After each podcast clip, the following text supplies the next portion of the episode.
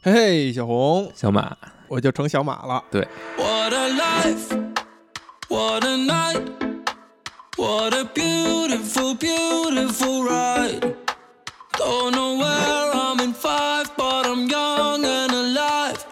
Fuck what they are saying, what a life. I am so thrilled right now, cause I'm popping right now. Don't wanna worry about a thing. 我们老说哈、浪子这个话题啊，不知道为什么我们想聊一聊浪子，嗯，但是呢，你纠正我，他不是浪子，是浪荡子。哦，是我，嗯，为什么我们想聊浪子这个话题呢？嗯，这是一个问题，哦，浪子或者浪荡子。或者浪荡子你觉得浪子跟浪荡子有关系吗？是一样的吗？不一样，What a life,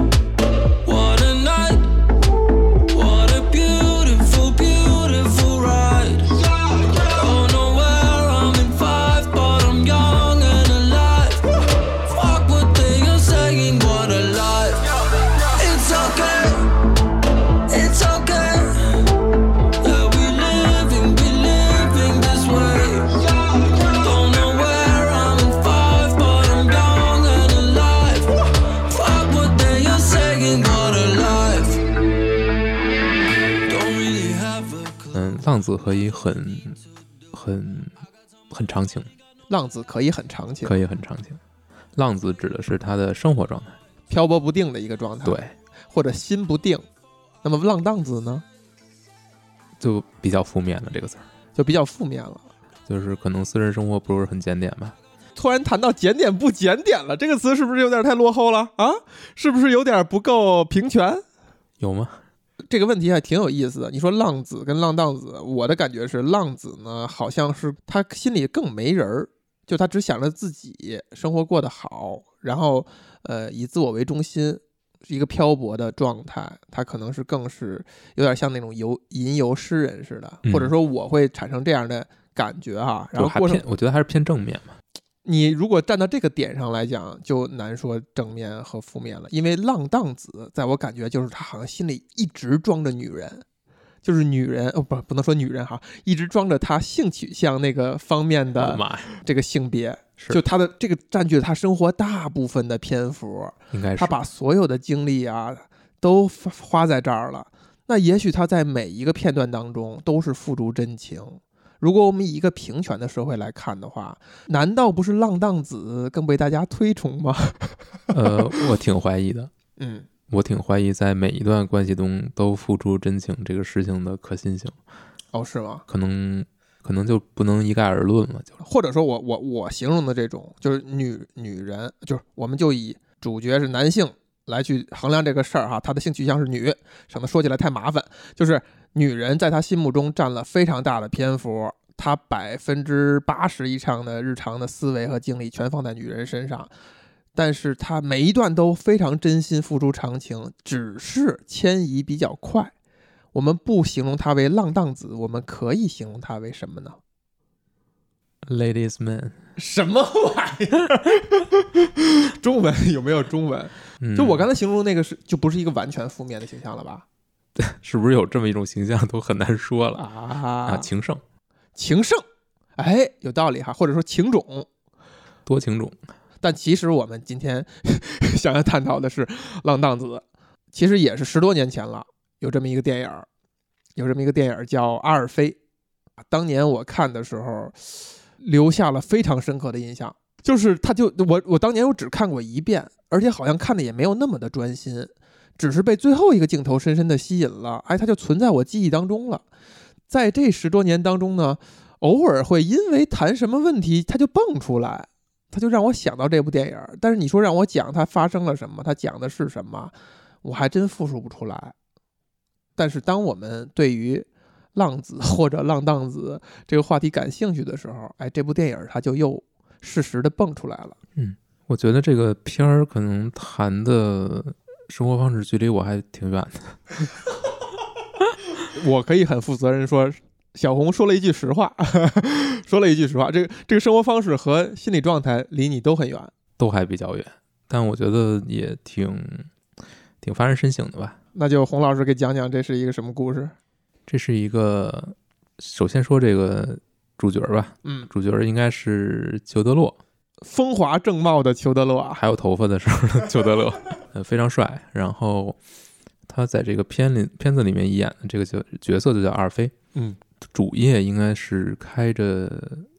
那种豪华轿车，豪华轿车，然后算是一个司机吧，然后接各种各样的活儿。但他平时呢是一个这个私生活非常丰富的人，我就在想你用什么词 啊？用的丰富，就是他会跟很多女性有染吧。嗯呃，一方面有这种呃单身的母亲，像算是他有一点偏女友这种，有一个女性，她可能没事儿会过去住。还有呢，就是他可能会跟自己的客户，尤其是自就是搭乘他车的乘客会有染。这个有一个姑娘吧，就是已经是一位夫人了，但跟她是有一段露露水情缘，还是叫什么？这词儿用对了吗？反正是有这么一段不是很正当的关系。然后呢，他还会跟这个另一位也是他的乘客，曾是他的乘客，可能就是比较上岁数了，但是非常富有的女性，富有而且非常的有魅力，风情万种。风情万种，也算有一段关系。还会有跟一个他在路上所谓的捡，就是拉到的客人吧。你想说什么词儿？捡尸？我想说 pick up，啊，pick up 就是就是也是一个就路边偶然看到路边偶然看到的一个姑娘，也会很年轻，很年轻，也很漂亮，然后跟他还住在一起，住了一段时间。还有一个姑娘，就是他朋友的前女友，这是还是挺关键的一个姑娘啊。对，还是很关键的一个。那就是这五个姑娘都没有，也不是不一定都是姑娘了，五位五位女士，五位女士都跟他呃有过一段情缘，但是最后呢都跟他分开了。不管是他主动的，还是别人主动的，另对方主动的，哎，是你看哈，你一数，因为我还没尝试着说数一下到底里边出现了几位主要的女性。你要真是数的没错，这个五这个数字是不是跟我们之前聊的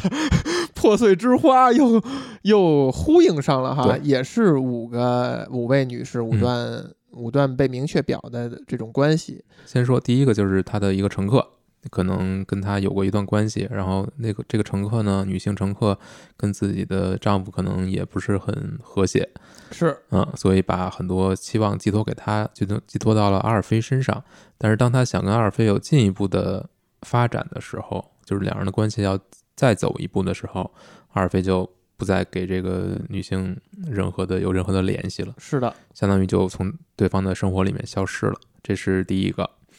然后就是单亲妈妈，单亲妈妈呢也是怎么说呢？就是她虽然跟别人保持着一个关系，跟这个妈妈保持一段关系，同时她也经常去人家那里面过夜，或者人家的家里面过夜，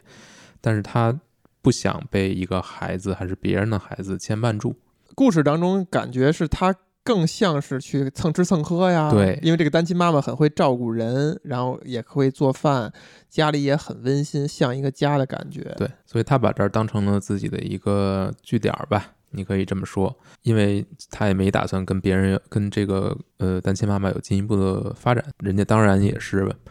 慢慢的意识到这一点，又发现了他外外面有其他的女人，所以呢，把他也扫地出门了，相当于是这是第二个，然后就是第三个，他大街上捡来的这个姑娘非常豪放我，我们怎么起名呢？叫 Niki。妙龄少女，可以这么说吧。妙龄少女呢是非常年轻，同时呢，她也跟这个阿尔菲之间的这种一上来这种化学反应也很强烈。是很快两个人就住到了一起，也正好是在年底嘛，就是很多节日。这段期间，二飞不想自己一个人过，他觉得特别惨，所以呢，他就找了一个人跟跟这个人一起。但是他很快意识到这个姑娘的情绪特别不稳定，有一点神神叨叨的，情绪的变化非常大，让他也觉得非常不胜其扰吧。他无法接受这一点，也不愿意，所以慢慢的就开始远离这个姑娘，嗯最后把这个姑娘从自己家里赶出去了，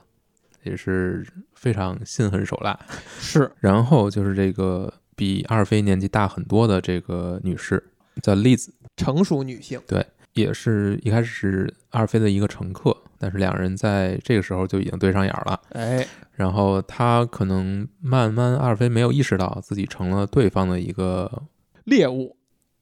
男宠，我觉得是 男宠因为两个人的地位是非常悬殊的，悬殊的，就对方是非常有钱有势，嗯、所以阿尔菲可能觉得这个自己非常喜欢这位女士，但是对方其实跟他并没有很放很多的真心上来，可能只是觉得他是一个很年轻的男性，能够满足自己，仅仅是如此。所以呢，阿尔菲最后是来到他的家门，精心的挑选了一些花儿献给他，希望跟他能有一些长期的固定的关系的发展吧。嗯，但是发现他的家里面其实有另一个比他自己更年轻，年轻的男孩子。他反复的问这位女士说：“我哪里比不上他？”这位女士对他说了一句：“He's younger”，让他非常的幻灭吧。这是第四个女士，那第五个女士就是他朋友妻，他的朋友妻，他朋友的前女友，他想跟自己这个朋友一起做一些做一番事业，创业。他的这个朋友呢，呃，跟自己的前女友分开之后，还苦苦的去哀求，然后也得不到一些回应，所以呢，他就替他的朋友去劝说这个他朋友的前女友，但是在这个过程当中，他没有经住诱惑和就就是酒精，其实就是就是酒精，对，就是在酒精的作用下吧，等于两个人发生了关系，而且对方还怀孕了。他很吃惊，就是他他本来以为自己的朋友会知道这个事情，然后对他发怒，但结果呢，他发现这个前女友跟他的朋友走到了一起，一起搬家了，搬到一个比较远的地方。等他再知道这两个人的消息，或者再去看看望这两个人的时候，他发现，呃，他朋友的前女友并没有打掉这个孩子，而是把他生了下来。虽然前女友也不太确定这个孩子到底是谁的，但是有极大的可能性就是阿尔菲的。是对，阿尔菲这个时候才去，这时候他也遇到，他走的时候他也遇到了，呃，他的朋友是马伦，他向马伦表达说我没有想伤害任何人，但是他的朋友说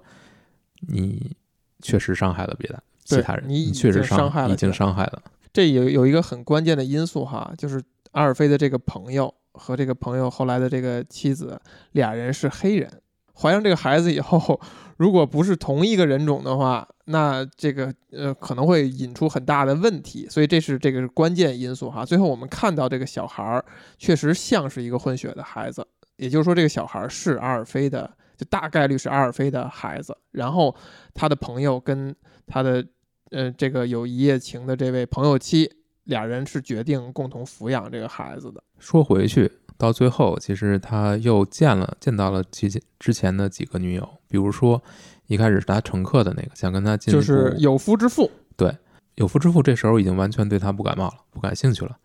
他呢，虽然想跟别人有一有一些发展，但是发现这个时候别人已经开始拒绝他了，是不再是像之前一样，是他想要逃离。所以，当他发现自己需要发一些稳定一段稳定的关系的时候，他发现已经没有人愿意跟他有任何发展了。然后，包括之前的单亲妈妈，其实人家已经有了新的对象，是，愿意接纳单亲妈妈和这个小孩的一个成比较成熟的男人，对吧？所以，虽然阿尔菲对这个单亲妈妈还是有挺强的这种依，不管是依恋还是喜爱的感情吧，但是他也只能把这个这一段继续放弃，因为他也没办法再挽回了。所以说到底，其实这五个女性在他生活中都曾经出现过一段时间，但最后都离他而去。不管是他主动把人赶走的，还是说别人放弃了他，所以呢，在故事的最后，他是处于一种非常自由的状态，嗯，像个鸟儿一样自由。但是与此同时，他说：“我的没有获得心灵上的宁静，所以未来又要怎样呢？”故事其实很简单，就是这样结束了。它这个片子很有意思的一点就是，它是一个自始至终都在打破第四堵墙的一个电影。对，主角就是裘德洛扮演的阿尔菲，一直在对着镜头直接表达自己的思维方式啊他的所有的这些等等，自己的行为模式、自己的各种各样的理论，直到最后，嗯，抛出一段独白，表达自己对自己生活方式的这种反思吧。这一点我觉得还是有点过于直给了，但是很有意思。这片子其实就是非常赤裸裸、非常直接、非常白。对因为他的思维方式啊，他想套用那些理论啊，包括他的，甚至就是自己给自己加弹幕、点评，全都是直接呈现在面前的。我觉得有意思一点呢，是说在十多年前我看这个电影的时候，我留下了一个印象是最后一幕，阿尔菲是对着镜头说，说完了以后情不自禁的落泪了，就是最后这一幕收的很，就让这人看上去，哎，他好像意识到了什么，他好像有点儿感觉到了某种痛苦，或者说他有一种自自省的一种感觉。对，但是我这回看的时候，我发现最后。没有那么夸张。对，没有那么大的一个，好像又想明白了一些事儿，又继续这样的生活，又投身在了夜幕当中的循环的生活纽约循环的生活当中。哎，这个让我特别意外。嗯，第一就是为什么我当年会留下那样一个印象，留下了那样一个陈词滥调的印象。就如果我们把这个电影定义为一个讲一个浪子或者浪荡子的故事的话，他自始至终也没有想改变了。就他对每一段感情，他想去挽回的时候，我甚至不觉得他是真诚的，我甚至觉得他是因为某种客观原因想要去挽回。而且虽然你讲的很明确，就是每一段每一段故事，但是在故事里边他们是交织在一起的，对，并行的关系。只是阿尔菲他是非常高超的这花花公子的手段，他可以是一个什么时间管理大师，可以让这些事情并行。你觉得他每一次去试图挽回，可能是源于他在某一段感情里受了点错，对，他需要去急于的解决自己现在这个不舒服，那他又想到了另外一根救命稻草，似乎对谁也没有动真感情，或者说他所谓的难受或者说不如意，并不是因为感情本身，嗯，而是因为其他的原因。对我觉得他跟那个自己的一个乘客吧，就是一开始那个女的，对我们，我们现在把这些名字固定下来哈，嗯，就是有夫之妇，嗯，有夫之妇，第二个呢单身妈妈，单身妈妈，嗯。第，三个是妙龄少女，妙龄少女，然后风韵犹存，风韵犹存，呃，朋友之妻，嗯，朋友之妻。先说这个谁，有夫之妇，有夫之妇，呃，其实两个人就是很纯粹的这种肉体关系，肉体关系，所以他跟想跟别人去有进一步，他本身就不想跟别人有进一步发展，是的，而只不过是因为其他的选项都已经没对这肉体没法满足了，不是一时间找不着，我是说，就是在故事的最后，其实当其他人都已经其他选项都已经不可行了之后，他才会想到再去联系那个哎，单纯的肉体关系，呃，结果被人拒绝了，是在路上遇见的，是在遇遇见了，对，也是也是一样，其实就是就是当他有这个需求的时候，可能这个人才会出现，不然不会出现在他脑海当中那。对于单亲妈妈呢，可能更多的是一种生活的稳定，就是有人给做饭，就是有人给做饭，或者有人有地儿住这种东西。那他追求的就是这个。其实对人真的有多多深的感情是没有。第三个妙龄少女，就是激情。呃，一方面是激情，一方面是度过难熬的冬日，冬日，哎，就是我们现在这个状态，大家都在冬天想有一个所以他其实并没有，拥抱。并不是真的想要有一段很长的感情，或者他真正爱这个人，其实没有，他只是需要一个陪伴和满足自己的各种各样的欲望吧。然后再说这个风韵犹存，其实是看上人家优渥的生活，看上人的生活和他希望所谓的 aim higher，就是有更高的目标嘛。对，就是能够超过他的可知范围的，就是给他更大的想象空间的。对其实这个故事发为什么发生在纽约，我觉得有一定必然性啊。就这个城市感觉，嗯、以各种各样的人，什么阶级都是混杂在一起的，交织在一起，所以你很可能路上你撞着一个人，就是完全。世俗意义上的超出你好几个阶级的，就他会创造很多的偶然性或者不确定性。他阿尔菲在这个风韵犹存身上就看到的是说，我是不是还能奔到更高？他自己很明确的表达过自己人生的目标，酒和女人。然后再说最后一个就是朋友之妻，那这个就是更纯粹的一种荷尔蒙驱动，完全是是意外。完全就是荷尔蒙驱动或者酒精驱动吧。他没有对人家没有任何真正的感情，所以你看他对这五个人其实他都没有爱过，谈不上是爱。所以到最后他没有人爱他，也是一个非常合情合理的一个结果。就是你看刚才我们罗列的哈，就在这五个人身上，他其实是满足他不同的需求，比如说肉体，比如说一种同龄人，就比如也是妙龄少女的这种陪伴，有一些未来想象空间，比如风韵犹存给的一个优相对优渥的可能的想象空间一个需求，然后一个温暖的家，一顿热的饭，然后就是一些偶然因素、意外，一些一些新奇的事，就他朋友期这一部分，就是朋友期其实也代表了一定的友谊，因为他们相当于这三个人都是很熟的，一起打台球，关系相处的很融洽，其实就相当于有友情或者这种成分，这个可能合在一起，就是我们可能对于另外对于另外一个没有很大的世俗利益相关的人的所有需求，就是希望另外一个个体会满足这些所有需求。它其实相当于某种程度上给给它分解了，给这种需求分解了。嗯，每个人都可以给他一些。是，呃，这个我觉得没有问题，但是我觉得这个这些人都没有给他的，或者说他没有给这些人的，就是他并不是真的爱这些人，或者说他真的去有一些更深的东西，他只是从这身这些人身上去索取，他们不共享什么东西。就举一个例子吧，比如说那个风韵犹存，如果阿尔菲愿意的话，他可以继续当那个人的男宠。但是他没有有选择，他没有，他拒绝了，对不对？是为什么？如果他只是想要跟别人保持一种，只是想获得对方的或怎样，就是从对方那儿得到一些，不管是财富也好，还是怎样优渥的生活也好，他完全可以继续这种两人的关系，但是他也没有。就如果真的是那么简单的，我我就是可以满足这些需求，我就可以了的话，那他完全可以继续当别人的男宠。但是他也没有。那我觉得可能就是他，他其实还是想要更多的，或者说他想要能够有一些更深的发展，只不过他发现做不到。对这个人来说，他可能完全没有那种重要性，或者说他内心里面真正希望拥有的一种关系，可能是更世俗意义上的。我觉得有一个可能性是他，无论他的需求是什么，这个人恰巧能满足什么，他都希望是牢牢的掌握主动。或者说，你看这几个人吧，这五个人，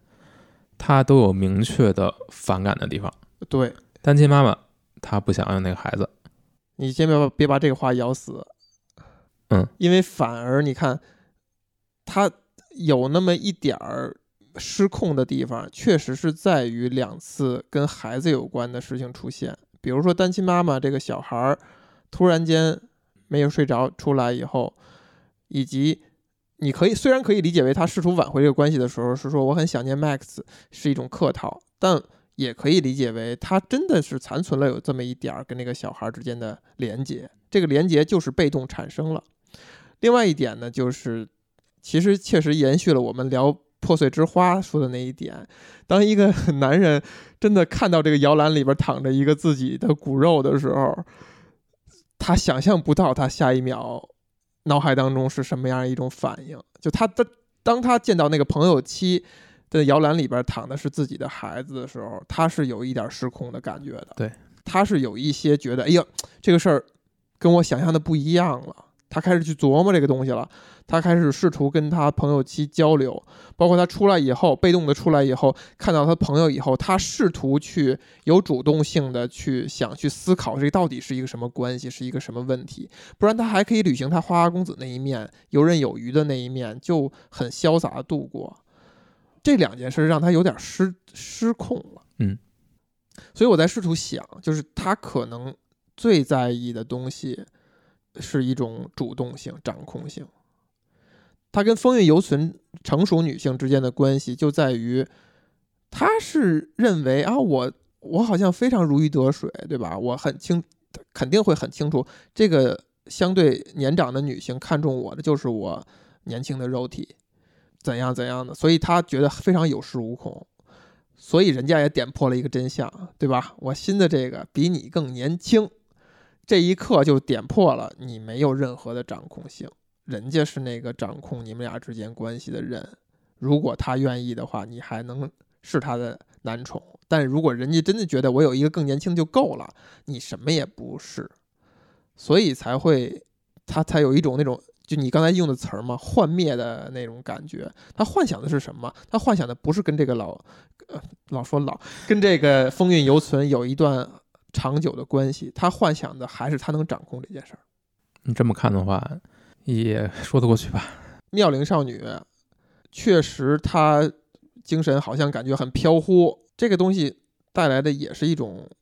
可能是一种不可控。嗯，难以预料，她无法驾驭，对吧？甚至这个镜头展现的妙龄少女在切一根黄瓜，也有一种很莫名的威慑力，对吧？莫名的威慑力，让他觉得这个事情的慢慢的走向恐怖了，嗯，所以才会想要切断这个这个关系。就这个感觉是他是最最急于想要立刻切断的关系，哪怕是一个看上去。呃，又美丽又年轻，然后又跟自己又和又登对的一个一个一个人，我觉得在这五段关系里面，我看不出他有真的是真心，也没有什么真心。所以是不是就没有真心？我觉得不是，但是他是没有真心的，就是他从始至终他没有投真的投入进去，他有自己的一套行为逻辑，然后他死死的抓着不放，他是没有敞开过，或者说。质疑过自己的这些逻辑的，所以这才是为什么到到影片后面很多东西失控了之后，他发现自己的这套破产了。没准他恰恰是成立的，就是你一旦付出了真心，你就没有任何掌控了。呃，我不觉得他最后付出了真心。对呀，所以就是失控有很多种方式，对吧？就是他为什么不付出真心，是因为他更想要的是掌控力。这是一个循环，我觉得。就是他不愿意付出真心，是他希望保持现在的自己，他希望保持自己这种生活方式，他觉得这样是最安全的，或者是最有利于自己的，利益最大化的，对对吧？可以各种需求都能在不同时间有各样的人来满足，对。但是他不会考虑自己跟另一半、另一方吧，这五个女女性之间到底是不是一个平等的关系？他没有，他不想要一个平等的关系。他想的是我高于你，我能掌控你，你只要满足我的某一部分需求，你的存在价值就已经完成了。你想要追求更多的跟我的一个平等的关系，或者在我身上去让我去放弃某些东西或者怎样，是不可能的，是不可能的。我只我我有自己的生存理念，我有自己的边界，这个边界是没有人可以打破的。我都开始冒汗了。没有说你啊，我说阿尔菲，没有必要点出来。好的，但是就是在这个过程当中，我觉得他可能他是没有付出，就他不是真的，就是没有把自己心放在里面，他没有放，有必要吗？这是他做出的选择，不是有没有必要？那这个选择最后会导致的一个后果，就是别人其实也放弃了这一点，就不再会把。自己的心放在他的身上，但是有的人是一开始就没有放在他的心上，但有的人是因为他不放，所以对方也不会再放了。但别人可能，比如说单亲妈妈，或者说那个有有妇之夫，其实是想要，或者说那个妙龄少女，都是想要过跟他发展更深层次的关系的。是的，但是他都把别人拒之门外了。那最后的结果就是，你当你再去回过头来，你想说我要去付出一个真心的时候，发现其实别人已经不在了。但就是就是这个样子，那可能剧剧本是这么写的，那可能现实中或者说可能也可能会有一个人还等着他，那也是一一种可能性，只不过这个剧本里面没有这么去说，没有没有写这么一个角色，而是写了一个更让你觉得符合因果报应的怎样怎样的这么一个结果的，嗯，这么五个角色，他可能还是存在一种。一种说教，不管是说教也好，还是一种价值观的灌输吧，还是怎样怎样，就是他还是有这种表达的，我觉得是有的。对，我觉得对阿尔菲来说，这个结果其实是很公平的，他自己也其实是接受了的。对，我在想，就是十多年前，如果我留留下了那个印象哈，留下了那个印象，就这个电影最后阿尔菲是在屏幕前哭了，哭了，然后并且有看上去是很深的懊悔的话，好像这个电影就摆了一个显而易见的价值取向。或者某种说教，但是这回重看的时候，我发现没有鸟又入了林子，对吧？它又回归到大自然了，回归到了这片森林当中了。就好像之前是某些插曲的合集，就它好像突然间意识到了，哎，我怎么就允许这些插曲这样收尾了？嗯，我看的时候不是这么想的，我觉得他是有反思的，他是意识到了自己虽然因为他是先说的这句话，像一个自鸟儿一样自由，但后面又说了我的心灵并不安宁。我觉得没有必要说一定要确定，就是说他到底是后悔了，还是他觉得我放松了，反而我就是这样了，或者说我还是很自由的，我还有其他的可能性，都可以。这事儿有意思，我恰恰就没有记得他后边说了这后半句话。那你觉得心灵安宁？选择性忽视了是吧？没有没有，我我非常真诚的试图探讨这个问题啊，就是心灵安宁是源于什么呢？就如果在这个故事当中，源于一段确定的关系吗？我我我觉得从这个片子里，从他的语境或者说他表达这些东西，从这些素材里，你能看到的是，阿尔菲之前的这套人生观、价值观或者怎样，就是他自己这套哲学，它是一个不完整的东西。他的考虑到的生活方式都是非常受限的。你对女性的态度，嗯对生活本身的态度等等，这些东西都是建立在他现有的情况之下的，他是有一个边界的。为了让自己这套信念、自己一套哲学能够正常的存在下去，他就不能突破这个边界。所以，当有一些突破这个边界的事情是，而且是他控制不了的事情发生的时候，他就会发现自己的人生信念是不适用的。嗯，比如说孩子出现了。对，比或者说这个发现女性不受他的控制了，反而是控制他的，这些都是打破了他自己那种非常自信满满的这种人生观。哎，条件变了，条件变了，不是这个样子。但这个时候他没有对应的东西，没有对应的对是对自己的生活的这种逻辑判断或者怎么样，就他没有一套新的东西能够更有包容性的、更更灵活的，或者说更合理的，让他能够去解释这个世界的这些新的情况，他没法解释了，他解释不了，他理解不了，他之前的这一套东西都不适用了。他发现面对一个孩子的时候，他是一个空白的状态，他不知道我要做什么，我要成为什么。这个身份的转变对他来说是一个接近于毁灭性的，对，是对他人生信念的一种摧毁。他发现我控制不了别人了，我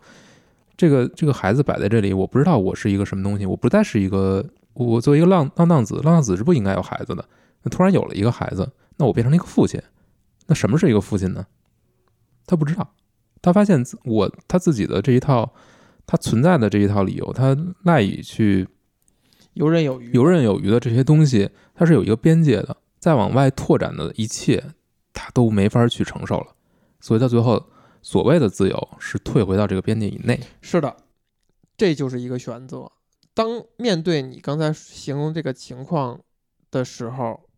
有两个可能性。第一就是，呃，有三个可能性，可能一就是加入新的变量，丰富一套，丰富一下自己这套处世哲学哈，给它做个升级版二点零。第二呢，就是打碎，我重新建立，我重新思考，那就是所谓的什么浪子回头 等等。这样的一种方式。为什么说浪子回头金不换？就是所谓的浪子回头，就是他已经把之前的所有东西都打碎了啊，我重新建立。那有可能就是，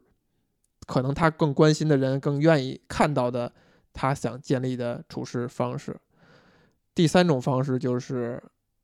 我就回到过去，我以后不再碰这些边界，尽量避免这些可能会缩回自己的壳里。可能会打破我的呃逻辑的事情的出现，尽量的去避免。对还有一种情况还有一种情况，就是碎了，但是没有建起新的，那这人怎么办呢？就完了。就变成破碎之花了。我不知道这会怎么样，但我觉得是一个特别可怕的情况，就是他可能还不如他回到自己的壳里，因为很有可能他是承受不了这种。就是如果他这套生存哲学或者怎样，是他这个人之所以成立的那部那个东西，是的，然后把这个东西硬因为这些事情打碎了，嗯，我觉得这个人精神会有问题的。他整个人就不成立了。故事里边的阿尔菲其实是选择了可能第三种，对他回去了。对，那你觉得他会幸福吗？哎，我们这么聊确实非常的非常的轻松哈，就是我们把它当做了一个课题。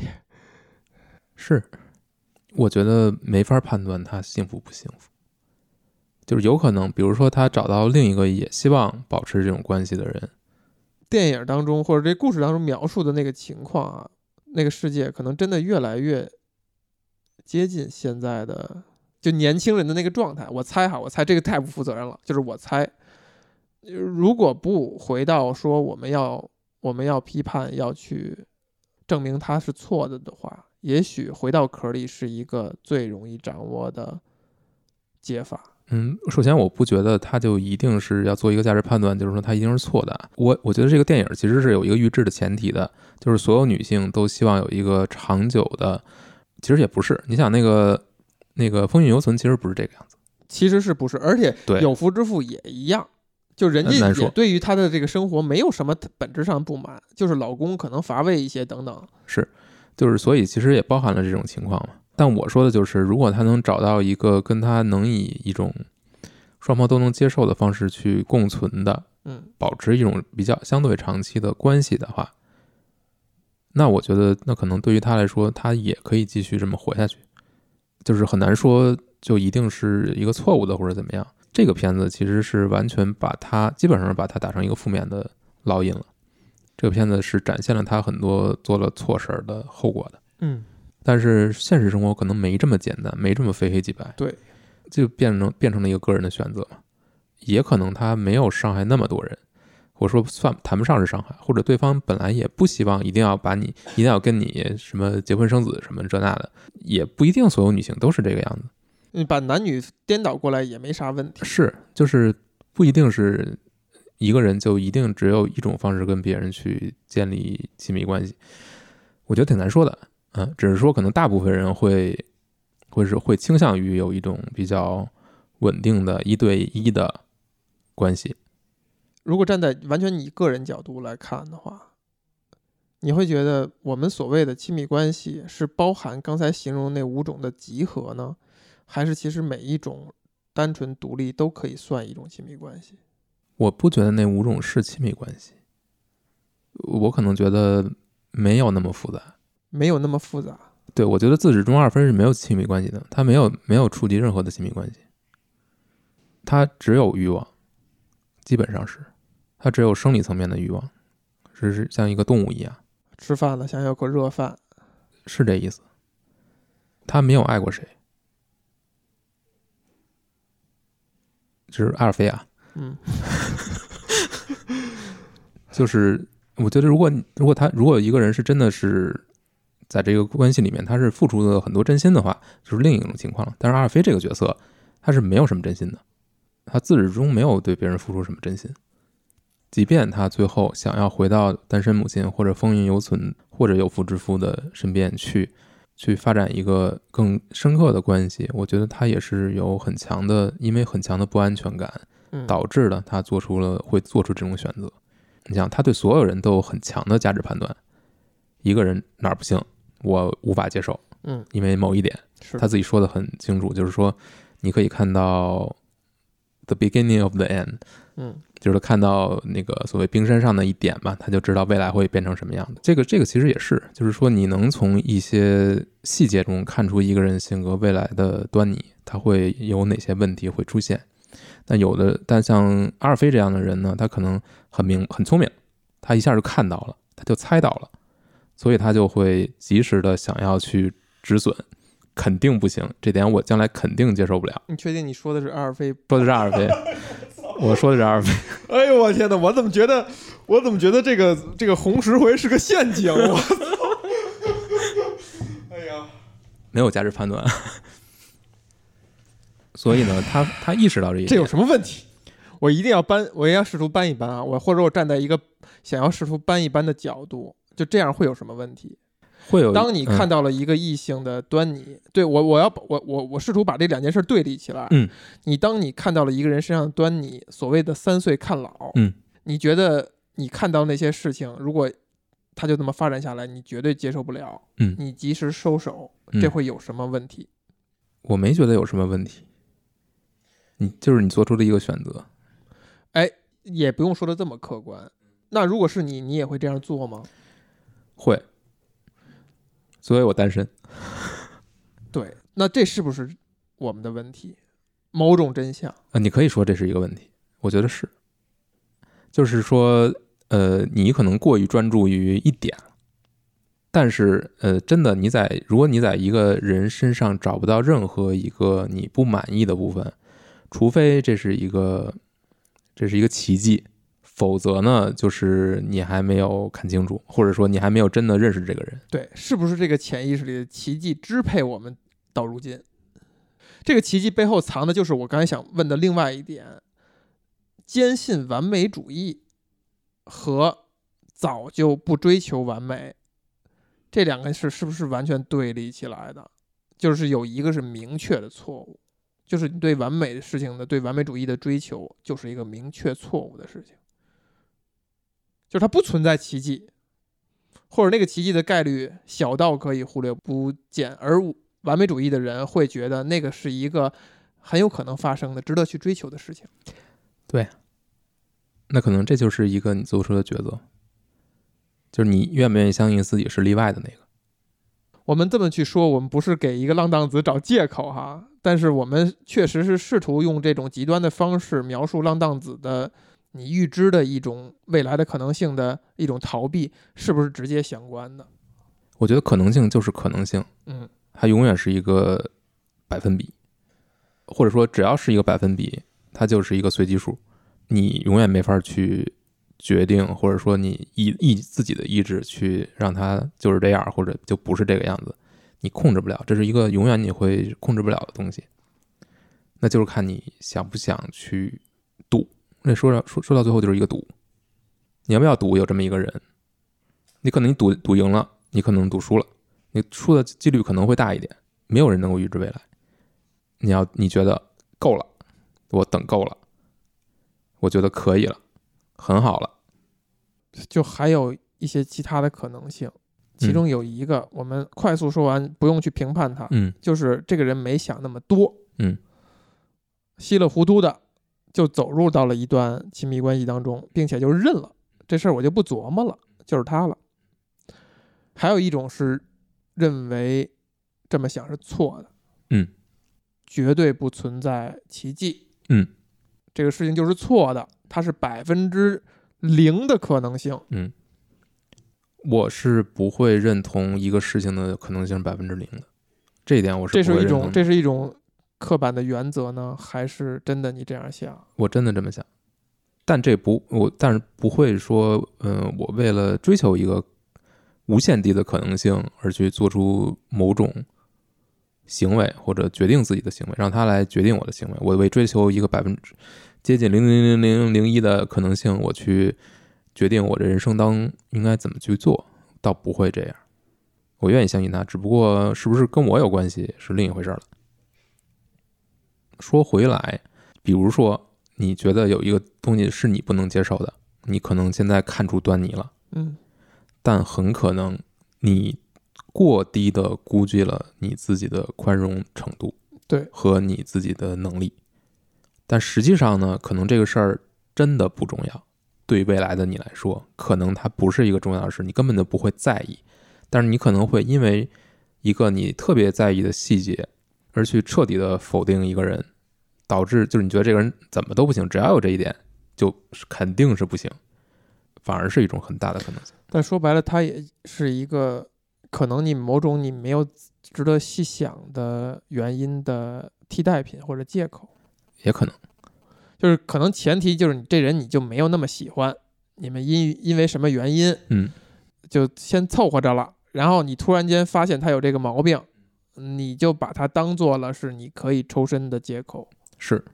但与此同时呢，就是别人也可以是这么样去对待你的，对，待你的。就其实是很平等。呃，不不不，不平等，是不平等的，因为我们不是处在真空当中，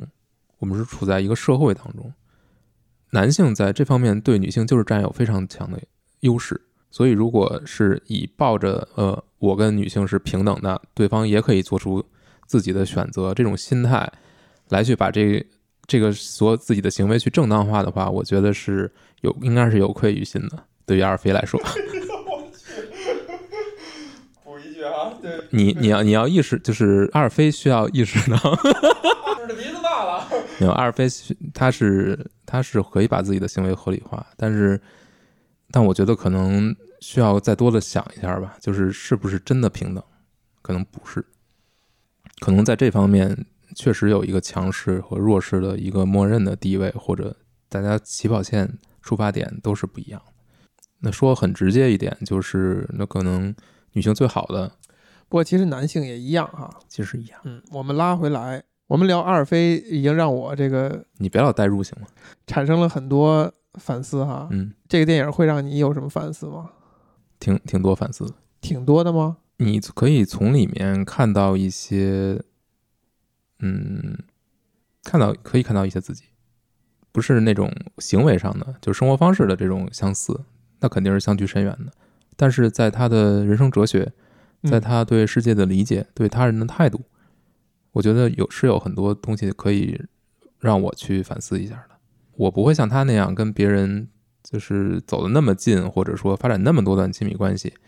但是并不代表在思维层面、逻辑层面你没有跟他相似的地方。也就是说，你能够把这个东西分析到他看到一个人身上露出端倪就立刻止步，能看到这一点，是因为你认同他。我不是认同，就是我我知道我我也有这种情况，嗯，但我不代表这是一个我觉得它是一个正确的事情，或者说对，这个认同不代表正确与否，它需要改吗？从一个人身上看到了端倪，你就下了一个判断，也就是所谓的 judgmental，嗯，是我们身上的某些特点的话，你觉得这是一个需要被改变的点吗？我觉得是需要被思考的点，不一定是需要改变的。为什么呢？是我觉得人永远要保持一种对自己的反思，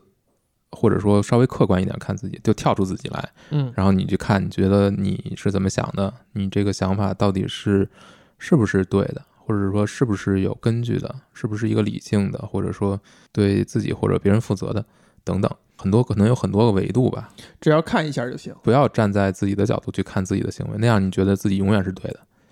但是你需要跳出来，用一个第三方的跟自己没关系的视角来看，你看你这么想到底是不是有问题，我们也可以拿一个故事，拿一个作品来看一下，对都是可以的。就是来比对一下。你得你不能那么相信自己，但是你可以去想，就是你想出你你看这个问题，你最后得出一个什么样的结论，可能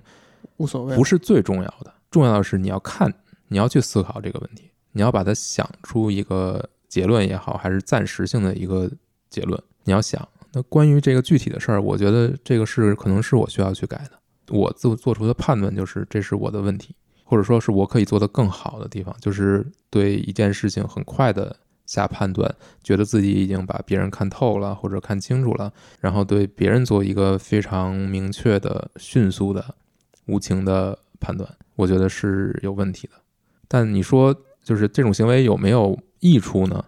它肯定也是有它的益处的，就是你可以看到一些可能会发生的事情。但我觉得这这种做法的一个最大的弊病是什么？就是你捡了芝麻丢了西瓜，所有的精力都放在别人的缺陷上了，或者所谓的缺陷，因此就完全忽视了别人的优点、别人好的地方、可爱的地方，不看了，你完全不注意了。但是人就是可能人就是这个样子，这可能就是人的一些很本能的东西。但是本能的东西不一定是正确的，你可能就要克服一下自己的本能，而不是说遵循自己的本能。我们总说遵循自己的想法、感觉等等等等等等，但这个不一定会让你幸福。但是我也不是说你反着自己的本能来，你就一定会幸福，并没没有就是没有配方，谁也不知道。这个是一个没有答案的，所以它才值得被讨论。终于找找不回来了。沿用这些说法的话，你会想到你之前的哪个女朋友还可以找回来再相处一下吗？嗯、你只要回答有或没有就行，然后暗示我是谁。我不会暗示你的。哎呦我天！我觉得可能是有，但怎么说呢？我觉得更多的是，更多可能还是我并不是一个成熟的人。到今天呢？嗯我觉得可能比以前好一点儿，但是有限。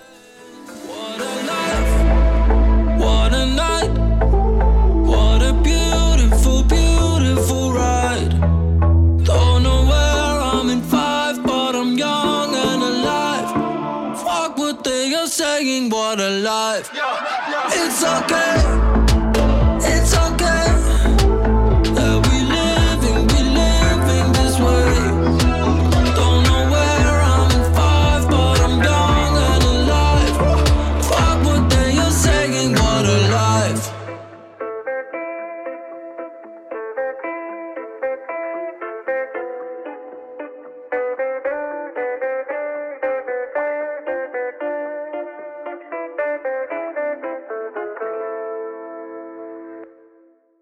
说说这个片儿本身吧，它是一个崇拜片儿。呃，这还是你跟我说的。嗯，然后我还看了看那个预告，反正六十年代的，六十年代的那个预告，看年轻时候的那个迈克尔·凯恩，对，他演的那一版的阿尔菲，还是挺有意思的。那个那个预告，呃，这电影我下了，嗯，但是没来得及看，我就我就大概的打开以后点着看了看，我觉得还真是挺不一样的。如果时间充裕的话，还真是挺想看的。迈克尔·凯恩没给我太多的意外，就他跟他老了以后的那个表情啊，那个状态啊，很像。就一个人其实没有形成那么大变化的，也没有那么多面，所以我我很好奇，如果是这样一个状态，怎么去演绎阿尔菲？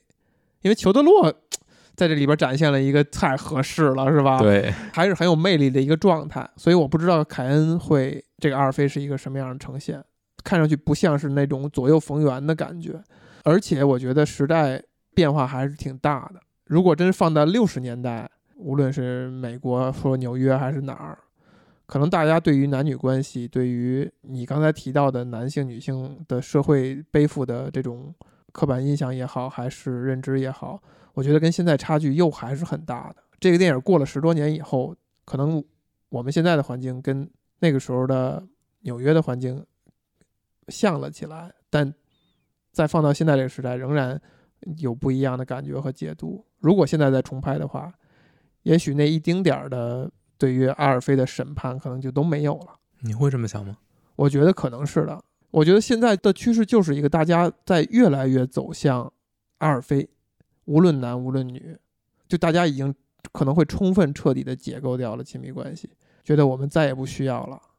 它是一种奢侈品，我们只需要的是具体的需求。那我觉得真是挺可悲的。我觉得这就是我们社会在滑到的一个方向。题外话就是，这也是为什么我觉得我们去聊亲密关系的意义所在。可能时代在慢慢解构这个东西，那我们希望的是做一个建构的过程。这这么拔高呢？结束了啊，嗯。